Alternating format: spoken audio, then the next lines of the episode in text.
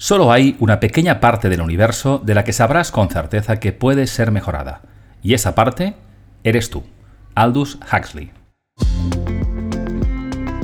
Bienvenidos a este espacio donde nos hacemos preguntas, compartimos reflexiones y aprendemos juntos sobre el valor de ser humanos en esta era digital.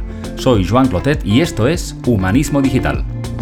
Primero una cosa fundamental de, mi formación Educar Empoderando. Parte de la premisa de que el último misterio de por qué estamos aquí y quiénes somos no lo vamos a resolver. Y desconfiemos de quien ha dicho que lo ha resuelto. Y, la, lógica es muy simple. Si tú sabes por qué estás aquí y quién eres, ¿para qué estás aquí? ya resuelto, claro. Es que la gracia está en vivir la vida desde la inocencia de no saber quién eres e ir conociéndote cada vez más, pero conservando ese último misterio. Bienvenidos una vez más a Humanismo Digital, Retomamos este mes el ritmo tras las vacaciones e iniciamos el curso con ilusión y con muchas ganas de conversar con personas interesantes. Tenemos ya agendadas unas cuantas conversaciones con personas que estamos seguros de que nos dejarán indiferentes. Y dado que empezamos curso, qué mejor que conversar hoy con un maestro. Un maestro singular, alguien que tras 24 años dejó sus clases como profesor de física para iniciar una nueva etapa más conectada con su propósito y en la que pensó que podía aportar más valor a sus alumnos. Carlos González es investigador, formador, divulgador y escritor en los nuevos paradigmas del conocimiento. Es autor de varios libros y creador de la formación de crecimiento personal y social Educar Empoderando, en la que acompaña a personas a conocerse mejor y a confrontar los modelos mentales de su propia educación para liberarles de los obstáculos que les impiden vivir como astros con luz propia. Carlos quería ser astronauta y un día se dio cuenta de que las estrellas que anhelaba estaban más cerca de lo que siempre había pensado. Os dejo ya con la conversación que mantuvimos con Carlos.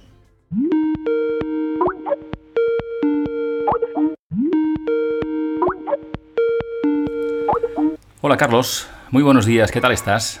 Mm, estupendo, encantado de estar aquí contigo. Muy bien, oye, pues lo primero quería, pues nada, agradecerte tu, rápida aceptación a conversar en este espacio. Nos hemos conocido hace muy poquito en las redes, interactuando en, Twitter. Me generó curiosidad eh, el link al, al vídeo que me enviaste, del que luego hablaremos. Y, nada, te propuse conversar hoy aquí, así que de entrada gracias por aceptar la invitación y por, y por querer compartir este ratito con, con nosotros para hablar de los temas de los que vamos a hablar. Pues eh, tú también me abres una puerta que otras personas escuchen mi trabajo, o sea que es lo mismo. Gracias por permitirme entrar en tu espacio. Bueno, Carlos, pues estas conversaciones empiezan siempre con la misma pregunta y es que nos cuentes a las personas que nos escuchan quién eres, Carlos, a qué te dedicas ahora y cómo has llegado hasta este momento de tu vida. Bueno, el quién soy estoy en ello, claro, porque si, si creo en el autoconocimiento y crecimiento personal, pues eso no concluye, ¿no? si no nos sorprendemos de lo que somos cada día, pues es que no estamos en crecimiento personal. Por lo tanto, no te puedo responder. vamos, vamos avanzando, ¿no?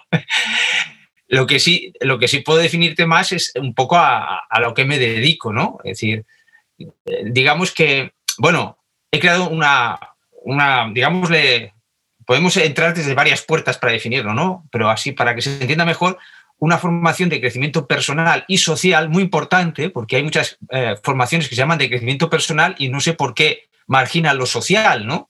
Es decir, es un hecho que siempre cuando leía libros o iba a formaciones de otros, ¿no? Y bueno, ¿y, lo social qué pasa? Solo estaba el individuo, ¿no? entonces, claro, hay que, hay que también cuidar lo social eh, con, el individuo eh, y en esta formación que he creado em, puedo mm, alimentar lo que a mí me gusta hacer, que, descansa sobre un trípode, podríamos decir. ¿Qué es lo que me gusta ser? Me gusta ser investigador, me gusta ser profesor o maestro, y me gusta ser divulgador, ¿no? Entonces estuve 24 años como uh, profesor de matemáticas y física en bachillerato, ¿no? Los cuales aprendí muchísimo de la naturaleza humana. También em, desarrollé mi capacidad de divulgador, porque para explicar las matemáticas y la física eh, tenías que hacerlas sencillas, y para hacerlas sencillas tenías que ir a la esencia. Entonces descubrí esencias de la física eh, que la facultad no me habían revelado. Esto es muy interesante porque en la facultad cada profesor estaba más bien preocupado por su especialidad y lo que, estaba desarrollando. Entonces, es aquello que decía Einstein, dice, eh, si tú entiendes algo, tienes que ser capaz de explicárselo a tu abuela, ¿no? Podríamos decir. imagínate la de tu abuela, ¿no? Pues cuando vas a lo esencial, sí. Yo a esto le llamo simplificar los quebrados. Y la formación es vital. O sea, los dramas existen en buena medida porque no sabemos simplificar los quebrados. Entonces, claro, trabajamos con unos quebrados muy difíciles de sumar y de operar. quebrados fracciones, ahora lo llaman fracciones, ¿verdad? Porque soy un poco viejo y a veces las, fracciones, podríamos decir. Y, bueno, entonces, eh, pues eh, me dedico a eso, a, seguir, a investigar en mi mirada, a divulgarla a través de mis escritos y mis libros y eh, hacer clases y talleres, digamos, como profesor. Entonces, tengo, digamos, la, divulgación me permite llegar a personas que jamás conoceré personalmente, ¿no? es un atractivo, es, es un misterio, ¿no? Como los vídeos también que hago, ¿no? Por supuesto. Y el, y el, ser profesor o maestro de los talleres, de la formación, me permite interactuar con las personas. Y ese trípode, ¿no? De alguna forma es el, nutre mi, mi existencia aquí, ¿no? Como profesional en la vida. Muy bueno, muy bueno. Y además, Carlos, fíjate, leyendo un poco sobre ti, he visto que también te interesa la astronomía. Es decir, nos hablas de eras profesor de física muchísimos años, has, digamos, has, has virado, digamos, del mundo, de ciertas áreas de conocimiento a estar más interesado o pensar que podías aportar más a ayudar a las personas a conocerse mejor, pero he leído sobre ti, eh, eh, pues que un campo en el que estabas interesado era la astronomía. Entonces, fíjate, física, astronomía, autoconocimiento, es decir, ¿cómo te ayuda en materias como esta, como la física o la astronomía, por ejemplo, en tu, en tu etapa como profesor o en tu, o en tu etapa actual? Bueno, eh, digamos que no podía haber llegado donde he llegado ni crear esta mirada, educar empoderando, si eh, no hubiese estudiado física. Lo voy a explicar con, con una anécdota, ¿no? Eh, cuando empezamos en física, entonces era cinco años la carrera, y en el tercer año por, por fin estaba la especialidad, podías elegir la especialidad, y, ya, claro, no, antes no elegía las asignaturas, eran las que te tocaban, ¿no? Entonces yo elegí la especialidad de astrofísica, astronomía, ¿no? Porque ya de pequeño yo quería ser astronauta y, derivó en eso, ¿no? o sea, yo quería eh, investigar ese universo, me atraía muchísimo cuando miraba las, las estrellas. Y entonces, en la primera clase de cuántica, de, de, física moderna de verdad, pues todos los que estábamos allí eh, pues estábamos con mucha ilusión, ¿no? por fin vamos a descubrir la física moderna, porque habíamos dado mucha física clásica, ¿no? Y entonces el profesor de física eh, cuántica nos sorprendió, ¿no? Debía hacerlo todos los años. Entonces nos hizo una pregunta, dice, ¿por qué creéis que esta rama de la física se llama cuántica? Y dejó un estudiado silencio allí para... Cada una de esas debía decir nada. ¿no? Exactamente, exacto. Una escenificación dramática, ¿no? Y entonces responde él mismo en ese silencio. Dice, porque solo la entienden unos cuantos. Ah, la risa todo. Más contento de estar allí todavía, ¿no? esto es un privilegio. Un privilegio, Claro, claro. Bueno, se acaba las risas, deja otro silencio también estudiado, ¿no? Y, y, y en el medio de ese silencio significa la siguiente frase, ¿no? Dice, y entre esos cuantos que la entienden, yo no me encuentro. o sea, ya un silencio de preocupación, ¿no? Nosotros hemos metido, este hombre está loco, ¿eh? Pues si no la entiende. claro, nos quedamos, fue un mazazo, un mazazo que yo necesitaba. Y eh, eh, eh, explicó a continuación, dice, a ver, ni la entiendo ni me interesa entenderla. Ostras, asombroso. dice, sí, porque los primeros físicos que se dedicaron a la cuántica quisieron filosofar, es decir, ver las consecuencias lógicas más allá del, campo de la física que estaban aplicando y tuvieron problemas psiquiátricos o psicológicos, ¿no? Porque rompía el paradigma, eh, no solamente de la física, sino que cuando tú salías de la física rompía otros paradigmas. Claro, veíamos el abismo y dice, bueno, quieto, parado, ¿no? Vamos a dedicarnos a la física y a las ecuaciones y a las cosas que vamos descubriendo. y esto es lo que yo os voy a explicar. Claro, ahí ya se me quedó encendida una bombilla. Digo, hombre, precisamente esto que se prohíbe este hombre es lo que a mí me atrae. Porque a mí, por eso resueno mucho con tu espacio. A mí lo que me traía es, ese humanismo, ¿no? Podríamos decir. Y, yo quería ser astronauta para entender esta, cómo llegué a esto desde pequeño, porque yo tenía nueve años cuando se llegó a la Luna, para que te hagas una idea, ¿no? Mm. Conservaba los recortes de prensa, aquello, me parecía algo increíble, ¿no? Seguía, seguía todo esto. Pero claro, cuando ya era adolescente y mayor, vi que lo de ser astronauta era poco menos que imposible, ¿no? En España, en aquella época, fui aterrizando, ¿no? Entonces eh, digo, bueno, pues si no puedo viajar, porque a mí lo que me fascinaba, lo que me ha guiado, de pequeño era la serie Star Trek. Entonces veíamos en blanco y negro las primeras, ¿no? Ahora las ves y dices, qué ridículas, ¿no? Son, incluso machistas, son... no veías nada de aquello, ¿no? te fascinaba, ¿no? ¿Por qué? Porque había un espíritu, en, medio de ese machismo y otras cosas, había un espíritu humanitario galáctico, podríamos decir, ¿no? La federación, no sé qué, todo eso estaba despertando algo en mí. Y había una frase al principio que decía, llegar donde jamás ningún otro ser humano ha llegado. Esto me fascinaba, es, fascinante. yo, quiero llegar donde otro no ha llegado, o sea, hacer un camino propio, ¿no? No, no se trata de quitar el camino a otro, ¿no? Y eh, entonces, eh, pues digo, pues vale, pues eh, ¿qué es lo más parecido a viajar entre las estrellas, no? Estar tres viajero. pues pues estudiar astronomía, astrofísica. ¿Dónde se hace? En física. Yo era como un burro que seguía una zanahoria. Que la... o sea, yo quería hacer, era por algo, pero en realidad era por algo más grande. Lo que iba a hacer venía detrás, ¿no? Iba siguiendo la zanahoria para comérmela. y entonces, cuando acabo la carrera y quiero hacer la tesis doctoral, pues le digo, en otras palabras, pero más o menos a la doctora que me la tenía que llevar, digo, quiero hacer algo que nadie haya hecho antes, ¿no? y la profesora le da un ataque de risa. dice, oiga, si usted hace algo tan innovador, ¿quién le va a llevar la tesis? Digo, pues tiene usted razón. Nuevo aterrizaje, ¿no? Ostras, esto... empecé una tesina y la dejé porque, claro, no es lo que quería hacer. Entonces, ¿qué haces cuando eres licenciado y tal y te quedas ahí parado? Dice, bueno, pues tengo que trabajar, ¿no? ¿Dónde es más fácil? Pues de, maestro de secundaria. y ahí que me voy yo, o sea, como un eje mío es el de profesor, no me sentía disgusto, ¿no? Pero me iba empujando, esa zanahoria me iba llevando allí, ¿no?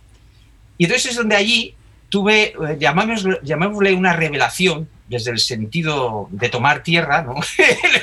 no una revelación así mística, sino una revelación de vida, ¿no?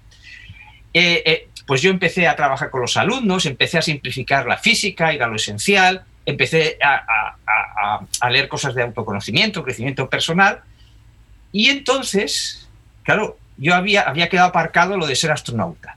Y entonces eh, había aprendido a interactuar con los alumnos, a conmoverlos, ¿no? Y, muchas veces les podía trabajo, problemas de matemáticas o de física, y luego iba mesa por mesa a ver qué problemas tenían, y a veces salían problemas personales, mientras otros trabajaban y tal. Y muchas veces lograba conmovernos, ¿no? El alumno y yo. Y una de estas veces que yo estaba hablando con un alumno, no recuerdo la conversación, pero recuerdo perfectamente la sensación. El alumno se conmovió, yo también, y entonces vi, vi textualmente que los ojos se le encendían. Empezaron a brillarle. Como cuando bebes, bebes vino o lo que sea, pero de inmediato, no con unas cuantas copas, yo, ¡pum!, se enciende. Y entonces tengo una sensación interior y me vienen las siguientes palabras. Dice, tonto, las estrellas por las que querías viajar son las personas, son tus alumnos por eso están brillando los ojos de, tus alumnos. Entonces, por fin me sentí astronauta entre las estrellas, ¿no? Explorando no el universo exterior, sino el universo interior. Y todo esto fue gracias a, la física moderna, o sea, no a la astronomía, a la astrofísica en sí misma, ¿no? Sino a la física moderna, la cuántica y la relatividad. Pues es, es muy bonito escucharte, Carlos, porque somos más o menos de la misma generación y claro, nos hablas del mundo del conocimiento, de, la, de, los maestros, de la enseñanza y, fíjate, uh, cómo tú mismo pues detectas señales, interpretas señales y te maravillas por ciertas cosas, ¿no? Y en ese camino propio tuyo de autoconocimiento para entender pues, pues qué es lo que te qué es lo que te fascina, no solamente lo que te interesa, sino que el entusiasmo con lo que lo cuentas es muy uh, inspirador, ¿no? Porque lo conecto con algo que estarán viviendo muchísimas personas, ¿no? Que están estudiando o trabajando en cosas que no están 100% convencidos, convencidas de que sea lo suyo. Y escuchándote a ti me, me, me, resuena eso, ¿no? En nuestra propia mirada, en entender, pues, pues lo que está pasando a nuestro alrededor y qué nos da señales respecto a quiénes somos de verdad, ¿no? O sea que es muy, es muy bonito escucharte y, y sobre todo que, que fueras tomando decisiones también, porque esto va de... La vida no es lineal, ¿no? Con lo cual con lo cual, bueno, muy, muy, muy bonito ver, ver, tu camino, ¿no? Ver tu camino. Y, mira, Carlos, una cosa que me surge también escuchándote Claro, en este espacio hablamos de humanismo digital. El leitmotiv de alguna manera es poner en valor el factor humano en un mundo que cada vez es más digital, en el que convivimos con la tecnología. Y una de las cosas, ya que hablamos de autoconocimiento y de crecimiento personal, que pensamos que nos diferencia de las máquinas es la conciencia, ¿de acuerdo? Eh, tú mismo ahora cuando hablas, hablas de cuán consciente pues eras de lo que estaba pasando a tu alrededor, cómo lo interpretabas. Y a mí me gusta hacer un link entre, entre esta conciencia humana y lo que, lo que podemos aprender de, de, la tecnología, lo que podemos aprender de nosotros mismos y lo que podemos aprender unos de otros. ¿no? Entonces, aquí quiero preguntarte, cuando hablamos de crecimiento personal y conectado con la conciencia, ¿somos realmente conscientes, en tu opinión, de lo que podemos llegar a hacer, crecer? Es decir, ¿cómo es nuestra programación interna si fuéramos máquinas? ¿Estamos preparados realmente para, para crecer siempre, en cualquier momento de nuestra vida? A ver, yo lo que en mis investigaciones fui descubriendo es que, em, a ver, primero una cosa fundamental de, mi formación Educar Empoderando. Parte de la premisa de que el último misterio de por qué estamos aquí y quiénes somos no lo vamos a resolver. Y desconfiemos de quién ha dicho que lo ha resuelto. Y, la, la lógica es muy simple. Si tú sabes por qué estás aquí y quién eres, ¿para qué estás aquí? ya resuelto, claro. Es que la gracia está en vivir la vida desde la inocencia, de no saber quién eres e ir conociéndote cada vez más, pero conservando ese último misterio. Entonces, en Educar Empoderando no hacemos adoctrinamiento. Es decir, aquí hay un misterio que nos une a todos. Tú piensas lo que pienses. o sea, aunque no hayas hecho autoconocimiento en la vida, eh, estamos iguales en esto, ¿no? Eh, entonces, desde ese gran misterio, eh, esta mirada lo que pretende es desdramatizar la vida. ¿no? ¿Cómo hemos dramatizado la vida? Entonces, lo que hemos oído en, otros crecimientos personales y en miradas eh, filosóficas y psicológicas es que está en la naturaleza humana el dramatizar la vida. Y yo me rebelé. Me rebelé ayudado por la física, porque la física me reveló que hay un nuevo paradigma. O sea, la relatividad y la, la física newtoniana, ¿no? La relatividad puede explicar la física newtoniana, pero al revés no puede porque e, es un paradigma mucho más amplio, ¿no? Entonces, la física cambia sus puntos de referentes. La fuerza de la gravedad no es necesario que exista en la relatividad, es la deformación del espacio-tiempo. Entonces, claro, ¿cuál es la verdad?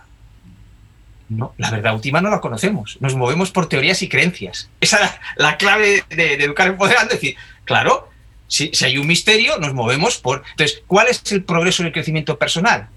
ir consiguiendo cada vez creencias más profundas y de mayor amplitud, que te permita ver más cosas en la vida. ¿no? entonces, las, desde, esta mirada, las personas crecen en el huevo de las creencias en las que estén metidas en ese momento. Entonces van creciendo y cuando ya no caben en el huevo, empiezan a ver lo ilógico de las creencias que le han hecho crecer. y entonces rompen el huevo desde dentro. Nunca hay que romperlos de fuera. Entonces, la forma de ayudar desde Educar Empoderando es esta persona en qué creencias fundamentales está creciendo. Nunca ir contra esas creencias, sino darle los nutrientes para que crezca rápido dentro de esas creencias. Es decir, oye, ¿tú crees en esto? Pues entonces deberías hacer esto. claro, hazlo, hazlo. entonces crecerá más deprisa. Y cuando vea las incoherencias, porque todas creencias tienen incoherencias al final, dirá, aquí no hay quien viva, el huevo y nace un huevo más grande. Esto es el, proceso. Claro, esto que me permite que no me estorben las creencias de los demás. Una, una mirada verdaderamente humanitaria, anclada en el humanismo, no puede decir que le estorban los talibanes. Por ejemplo, claro, si tú puedes evitar que maten, asesinen, eso, esto está claro, ¿no? Como un delincuente que lo metas en la cárcel. Pero sabemos que no, no basta meterlo en la cárcel, no basta ir contra los talibanes, ¿no? Ahí entra el crecimiento personal, podríamos decir. Entonces, ayudar a la persona allí en las creencias que se encuentran es de vital importancia, porque los anclajes de esa persona están en esas creencias. Entonces, claro, eh, eh, partimos de unas creencias de referencia más amplias que sería ese humanismo. Por ejemplo, una de las frases que, yo suelo decir es que las religiones se trascenderán a sí mismas a través del humanismo. En vez de amar sus doctrinas y sus dogmas, terminarán amando al ser humano. Y si quieres creer en Dios, verás a, Dios en el ser humano. Si dice que es, su hijo, es que... Entonces, claro, en esta idea de encontrarnos en el humanismo nos encontramos el agnóstico, el ateo, el creyente, no hay ningún problema. Pues eso es donde apunta este crecimiento personal. Mientras que otros crecimientos personales entran en dualidad. Es decir, no, es que esto tienes que dejarlo atrás. Es que esto te... O sea, contraponen cosas. Pongo un ejemplo para no alargarme más. Por ejemplo, en el crecimiento personal clásico, y voy a llamarle clásico, y, al que estoy fomentando, el moderno, como la física, ¿no? pues eh, un libro que se ha vendido mucho, que ha ayudado a evolucionar mucha gente, es El poder de la hora. Sí, claro. Claro, diciendo, pues el ahora es mejor que el pasado y el futuro. Digo, entonces, ¿para qué existen el pasado y el futuro? entonces, esa persona entra en el ahora y, avanza dentro de ese huevo. Pero hay una contradicción que tarde o temprano encontrará. Y es que se está equivocando presencia con presente. Y eso es debido al materialismo. Claro, al materialismo. Es verdad que mi cuerpo no puede ir al pasado ni puede ir al futuro. Mi cuerpo, pero mi mente y mis emociones sí. no existiría tu proyecto si no hubieses viajado tu mente y tus emociones al futuro. es que es una obviedad. Y, si no tuvieses un pasado. Y de hecho, el, pasado está para aprender también, ¿no? Claro, y para redescubrir cosas en él. Entonces, claro, es absolutamente incoherente decir que el ahora es más importante que los otros tres, tiempos porque forman un todo y se retroalimentan. Entonces, ¿cómo es posible que en el crecimiento personal nadie se haya dado cuenta. Pues te lo explicaré, que eso lo aprendí en mis años de, profesor. Porque la educación que hacemos en todo el mundo, no es un problema de un sistema educativo, es en autoridades. El temario está por encima del alumno. Nunca se dice al alumno, y tú eres este temario que cambiarías, aunque sea una tontería, para que él tenga la sensación de que puede aportar algo. O, oye, a la teoría de Darwin hay otras teorías alternativas. No significa que creas en ellas, pero las hay. Porque el darwinismo es una teoría. Pero en el colegio nunca te dicen que el darwinismo es una teoría. Precisamente por eso la física ha avanzado tanto, la física moderna, porque llama a su conocimiento estructurado teorías. Atención a esto. Dejó de llamarlo leyes y principios. Eso es de la física antigua. Y nadie se había dado cuenta de estas cosas. Y yo como profesor las iba descubriendo.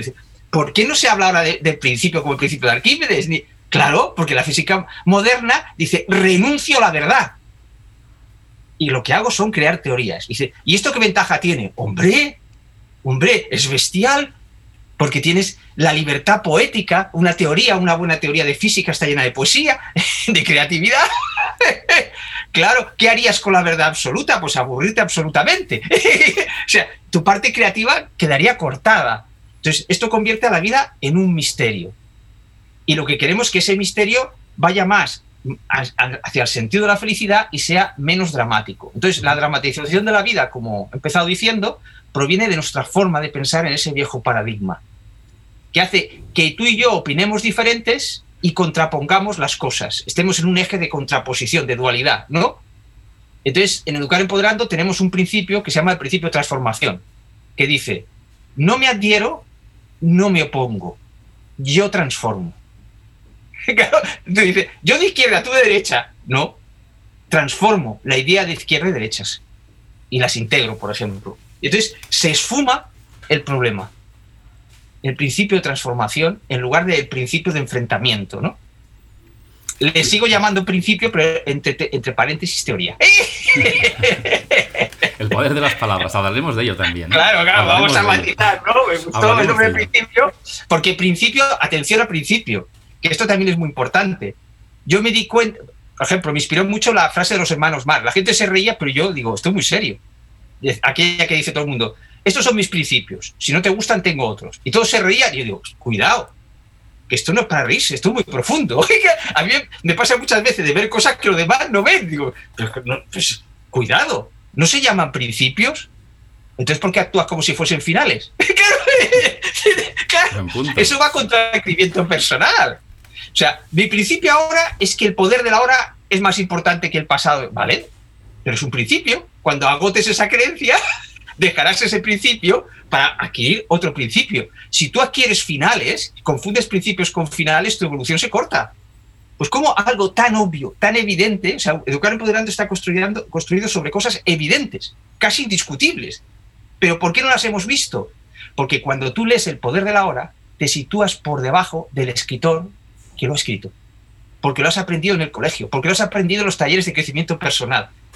Entonces, Educar Empoderando es trascender trascender significa no ir contra, sino ir al paso siguiente de la educación en autoridades. Mientras el temario tenga más fuerza que nuestra creatividad, estaremos atados a ese temario.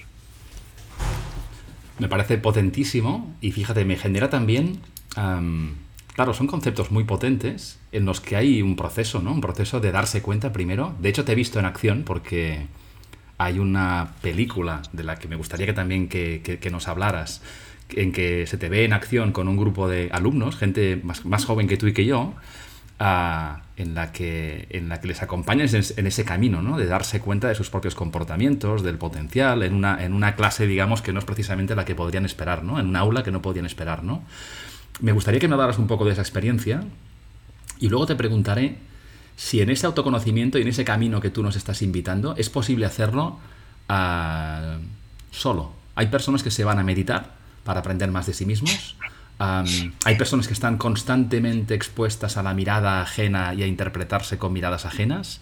¿Cuál es la mejor manera, digamos, cuál es la combinación que, nos recomiendas tú para que las personas nos conozcamos cada vez mejor? O sea, cuéntanos un poco de esa película de aperitivo, que lo pondremos en las notas del programa para, y, que, invito a las personas que nos escuchan, desde luego, a, verla. A mí me encantó.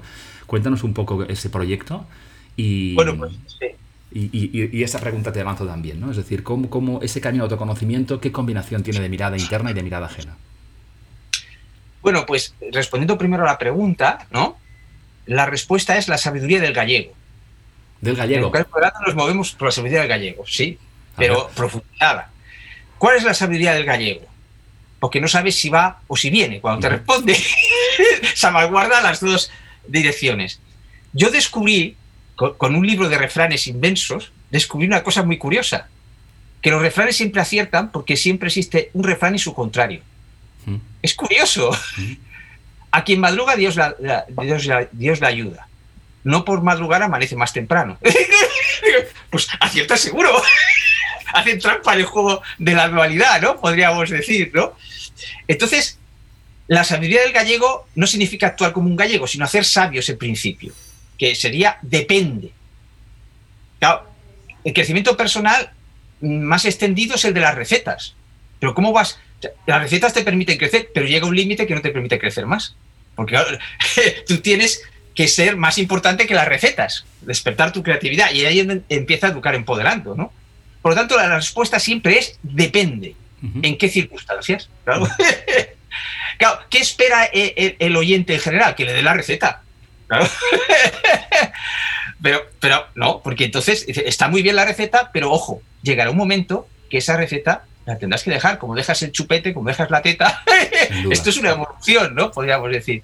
fíjate, nos, cuesta conocernos, Carlos, y esperamos que alguien de fuera y con poca información nos dé la receta mágica de quiénes somos, lo que tenemos que hacer o cómo afrontar una, una decisión importante, ¿no? Todo va de nosotros siempre, ¿no? Claro, pero somos un equipo. Esto es muy importante en esta mirada. Verás, hemos dicho que nadie nos estorba. Muy bien. Si Eckhart Tolle no hubiese escrito El poder de la hora, yo no podría hablar del paso siguiente. Entonces, claro, hay gente que puede malinterpretar lo que yo escribo sobre eso. Intento ah, evitarlo, pero siempre puede ocurrir, ¿no? Es que yo no voy contra lo que él dice. Yo hablo del paso siguiente. No puedo ir contra lo que él dice porque yo sigo conservando el misterio de la vida. yo no tengo todos los datos. Lo que sí veo es que hay un paso siguiente, ¿no? Entonces, claro, esto es muy importante para eh, la idea de que somos un equipo es fundamental. Si a ti alguien te echa del trabajo, a lo mejor es para que tengas el valor de hacer lo que estás soñando. Por lo tanto, el que te ha echado del trabajo forma parte de tu equipo. Aunque no lo veas cuando estás enfadado, después lo ves. Entonces, el ver que todos formamos un equipo, incluso el que no ha despertado nada de esto, ¿no? Te permite una cosa muy importante Educar Empoderando. Caminar para mejorar el mundo sin enemigos. Porque lo que ocurre en dualidad es que vamos a hacer eh, la humanidad más humana. Estamos todos de acuerdo. Pero entonces empiezas a criticar a este, al otro, y entonces creas resistencias. Te pongo un ejemplo. Tú atacas a una multinacional farmacéutica primero empiezas a hacer una caricatura de ella y solo ves lo negativo. solo, ves lo negativo, ¿no? tiene la sartén por el banco, sí, es una parte de la verdad, todo esto es cierto. Pero también hay unos investigadores que si no estuviesen allí, pues igual no se desarrollaba aquello, ¿no? y hasta que cambiemos aquello, esto es lo que tienes.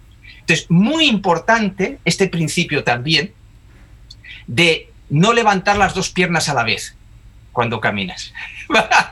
Entonces, claro, dices, fuera las multinacionales y te quedas sin medicamento. Puedes decir, claro, no puede ser.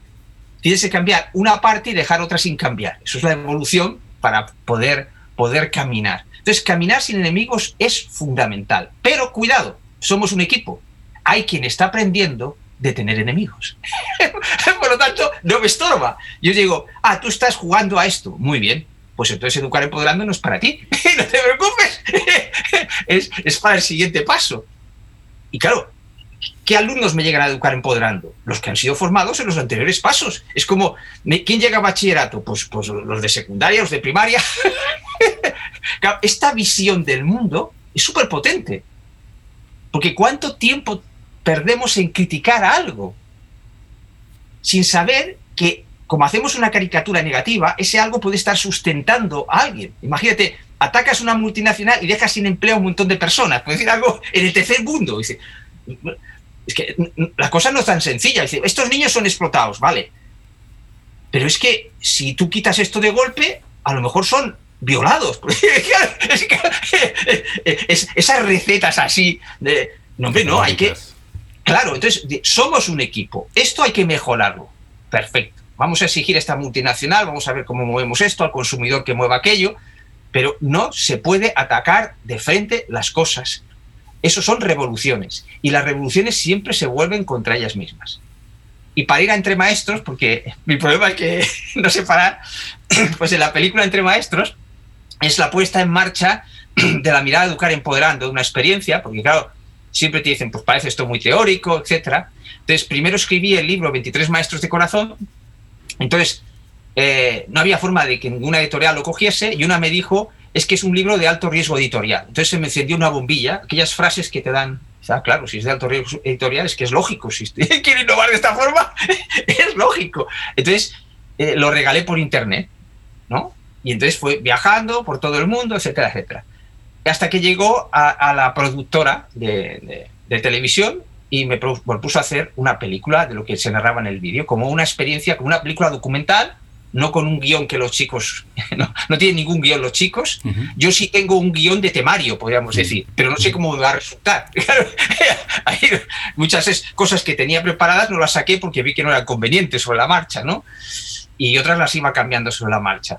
Entonces, la idea es, básicamente, la idea de entre maestros es contemplar al alumno, a la persona, como astros con luz propia debido a mi experiencia que tuve de ver, cómo se encendían los ojos de los alumnos. Por cierto, recomiendo, o sea, esta experiencia que tuve de ver cómo se encendían los ojos de los alumnos, tuve mm, la alegría de ver que no era el único que la había vivido. Hay un director de orquesta, invito a buscarlo, que se llama Benjamin Zander. Sí, sí, sí. Y cuando lo descubrí, digo, ostras, la misma experiencia que yo he tenido. claro, dice, no, no, es que esto es un programa, esto es, es algo biológico. O sea, aquí ocurre algo biológicamente que los ojos empiezan a brillar. claro, cuando te conmueves, los ojos empiezan a brillar. Entonces, una cosa muy importante, antes has hablado de fascinación. Yo no me gusta fascinar, me gusta conmover. Porque la, fascinación es lo que hacen los populismos, ¿ves? te fascina y entonces anula a la persona, no. Conmover significa, que es lo que entre maestros en la escena final con las cerillas, se trata de encender la cerilla del alumno para que eh, mm, eh, tenga su propia luz es una apuesta muy grande, pero es que es el momento de las apuestas grandes. Fíjate, humanismo digital. Claro, resuena totalmente con mi trabajo, porque yo me pregunté, ¿por qué el nuevo paradigma, siendo un paradigma de todos los campos, ¿no? también del mundo interior del ser humano, ¿por qué empezó en la física? Y la respuesta la, me la dio la lógica, era evidente. Es decir, para abarcar este nuevo paradigma de unirnos todos, ¿no? necesitábamos quitar las fronteras. Damos que el ciudadano se relacionase más allá de las fronteras y del régimen político que tuviese y de sus circunstancias, y que lo hiciese con un móvil barato. Necesitábamos eso. Bien, entonces, lo primero que hacía, había que fabricar la infraestructura de la red, lo digital. Por eso yo creo que, hay un plan, o sea, las, las cosas no ocurren por casualidad, hay un plan. Y no hace falta hablar de religiones lo deduces de observar el mundo. Dice, hombre, aquí hay una tendencia y por lógica esto va a desembocar en esto. lo ves por la propia tendencia, ¿no? Por la pura lógica. Entonces hay, hay un plan de despertar, podríamos decir.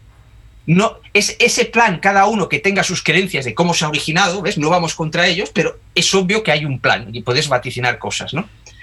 Entonces, eh, en ese plan estaba claro que primero había que comunicar a todas las personas. Y claro, la física moderna, la física cuántica, los semiconductores, etcétera, permitieron, ¿no? Que tú y yo estemos hablando ahora y que, por ejemplo, se dé el fenómeno, que también recomiendo a los que nos estén escuchando, que busquen el fenómeno de un agujero en la pared, si no lo encuentran con este nombre, lo pongan en inglés, que es una experiencia que demuestra o muestra cómo los niños del tercer mundo pueden aprender simplemente con un ordenador sin que nadie les haya explicado cómo funciona el ordenador. En la India se hizo, se ha hecho en más países y aprenden inglés, son analfabetos y aprenden inglés solo, porque se ayudan entre ellos. Porque el niño tiene capacidad de aprender sin referentes. Esto también es muy importante en educar empoderando. Hablamos de la sabiduría de las edades, ¿no? El adulto, su conocimiento lo apoya, lo, apoya en lo conocido, es la educación en autoridades. Dice, ah, esto es lo mismo que.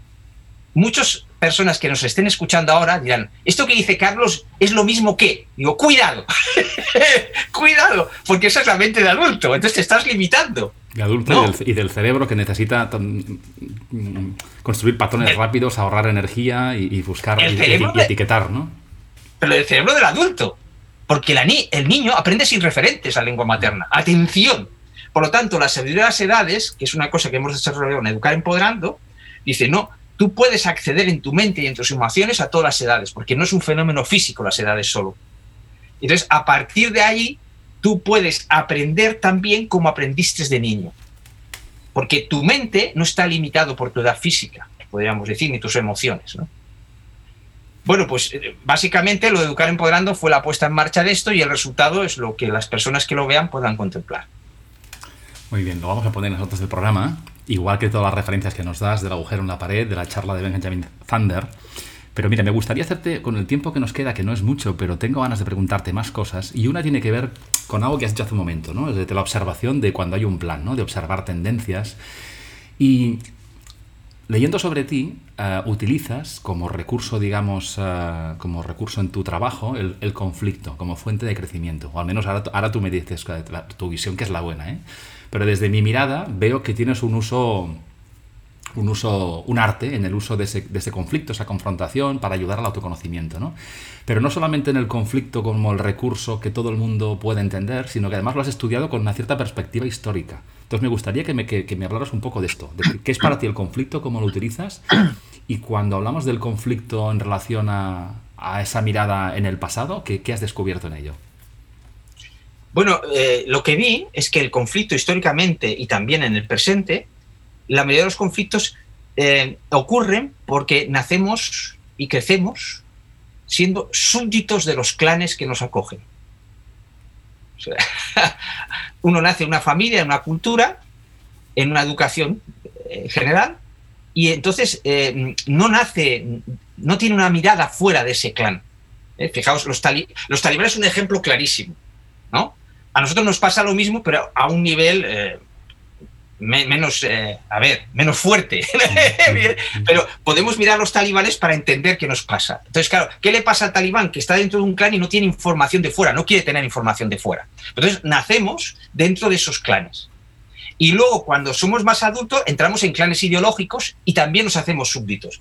Porque ese viejo paradigma eh, necesita que tengamos puntos de referencias en clanes. Las guerras no existirían si no existiesen clanes.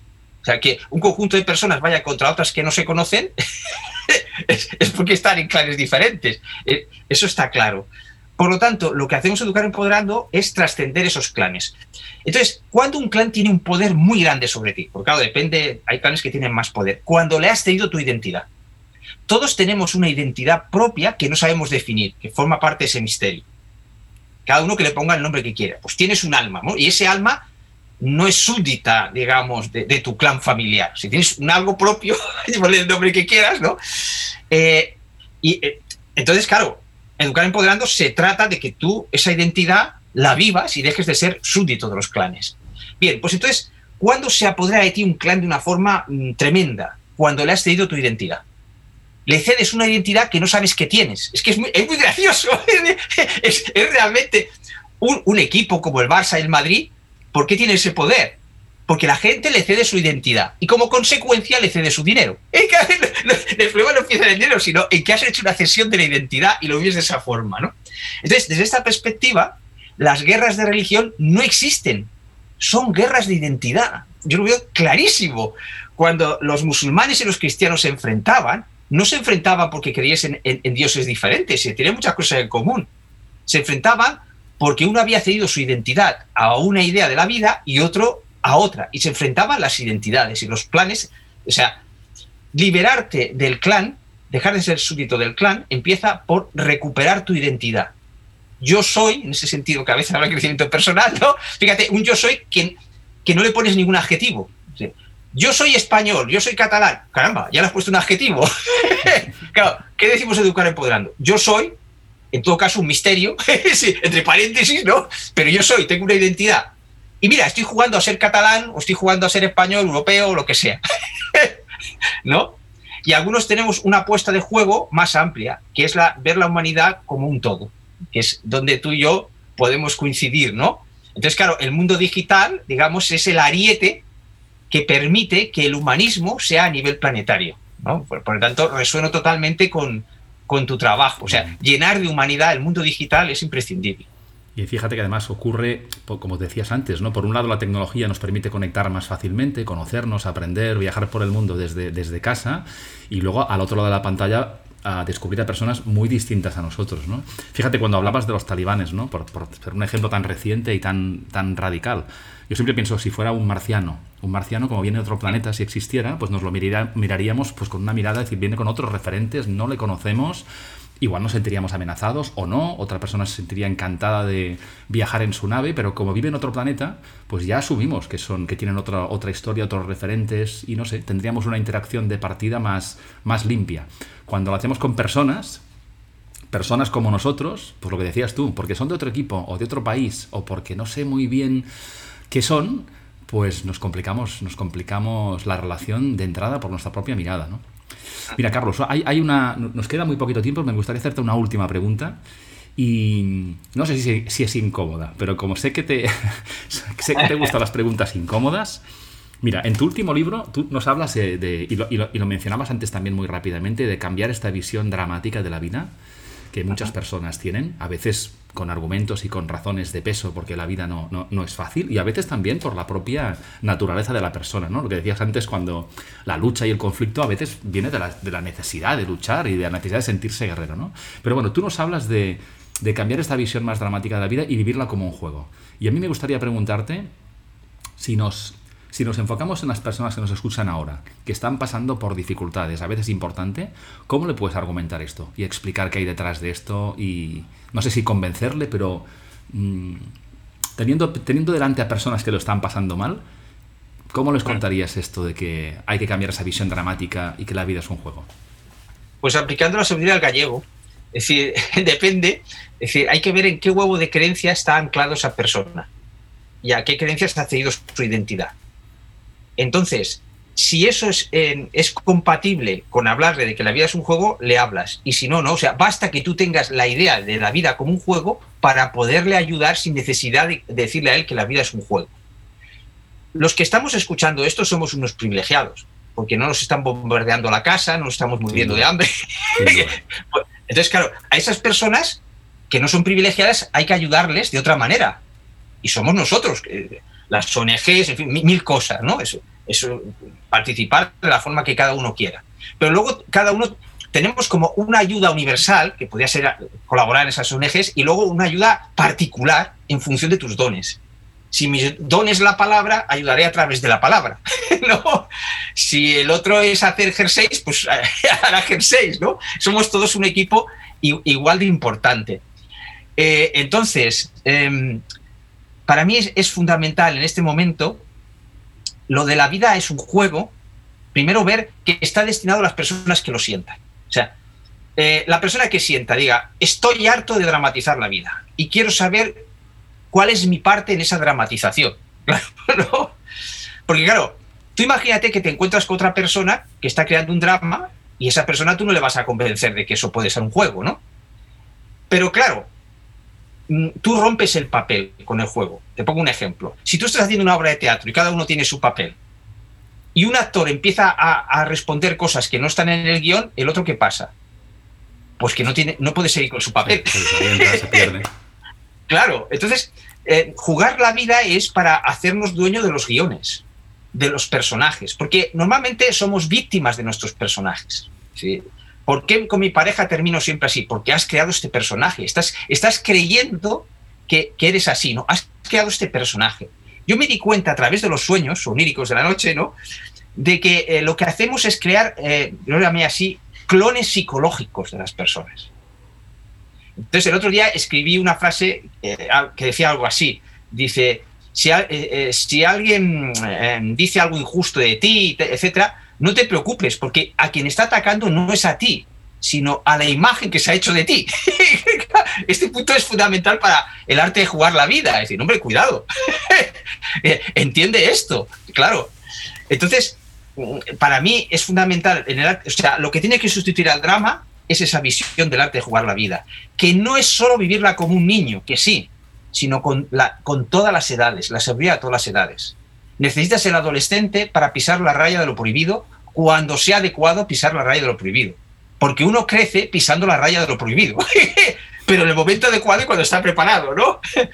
Necesita el maduro para tener estructuras. Claro, una estructura de partida algo, pues si no, no puedes cambiar nada, ¿no? No tienes nada que cambiar, ¿no? Necesita el niño para aprender sin referentes, para la inocencia. Y necesita al maduro para la visión holística, la edad física del viejo se sitúa al final de la vida porque entonces tiene una visión panorámica. bueno, pues esa visión panorámica la puedes tener antes, si encarnas eso. Y la otra edad, que también es importante, es la del gestante. La vida es un misterio. Y hay algo que nos empuja por dentro. O sea, hay otras dimensiones que se manifiestan dentro de nosotros. A veces la solución, en esa sabiduría del gallego, consiste en no hacer nada que es justo lo que hace el gestante, ¿no? Dice, el gestante no hace nada. Bueno, si hace, está creciendo. Pero se deja crecer, podríamos decir. Entonces, ves, la sabiduría del gallego ahora para mí queda más claro, ¿no? A través de la sabiduría de las edades, ¿no? Es decir, no digas siempre que el universo te solucionará los problemas, que sería el gestante, sino examina todas las edades y si ves que una no funciona, aplica las otras edades hasta que encuentres la solución ves que en esta forma de pensar no se contraponen las cosas. Por ejemplo, cuando en el crecimiento personal dice tu niño interior, ¿vale? ¿Y por qué no habla tu adolescente interior? ¿Por qué no te habla tu anciano interior o tu gestante interior? Eso es dualidad. Claro, porque al crear, al hablar solo del niño, entonces le opone al adulto. Ya está otra vez el, ya está el eje polar que te decía. No me adhiero, no me opongo. Tienes que transformar esa solución, ¿no? Necesitas las cinco edades y que las cinco edades se nutran entre sí.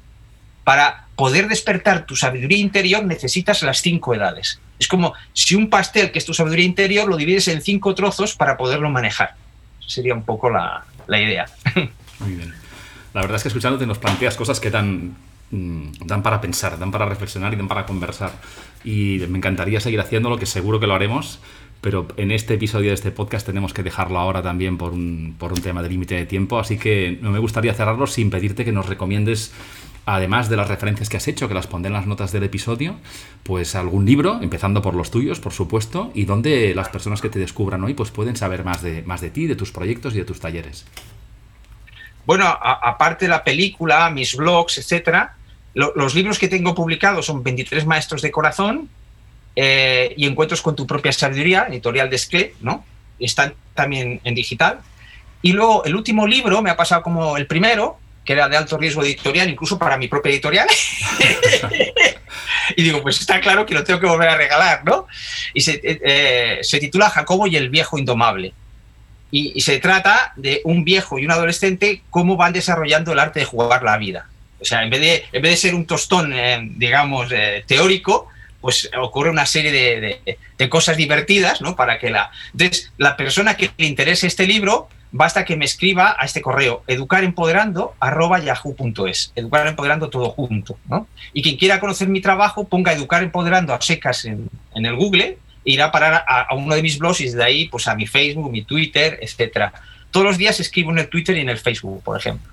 Porque el arte de escribir hay que cultivarlo todos los días, ¿no? Para... Sin duda. Ahí te descubrí yo, Carlos, y será el primer mail que recibirás en cuanto terminemos esta conversación para pedirte ese libro porque me encanta que hables de cosas tan profundas, con esta mirada tan disruptiva, pero con una sonrisa. Y yo creo que eso es muy, muy importante para que las personas eh, se atrevan, digamos, a entrar en terrenos como mínimo incómodos de ah. descubrimiento para, salir con algo más de valor y, evolucionar. Nada, muchísimas gracias por esta conversación, he disfrutado mucho, me quedo con ganas de más, pero seguro que, encontraremos ocasión. Nada, eh, gracias por este tiempo compartido y nada, mucho éxito en tus proyectos y nos seguimos en las redes y en la vida, como digo yo. Pues muchas gracias y una última invitación al que nos esté escuchando, ¿no? Le invito a, explorar la idea de, en vez de dramatizar los encuentros, aprender a celebrarlos, porque si la vida es algo, son encuentros. Es decir, si tú buscas el sentido de la vida, es como un embudo. Verás que el sentido de la vida está en los encuentros, contigo mismo, con los demás, incluso con el conocimiento. Pues en vez de dramatizar esos encuentros, ¿qué tal celebrarlos?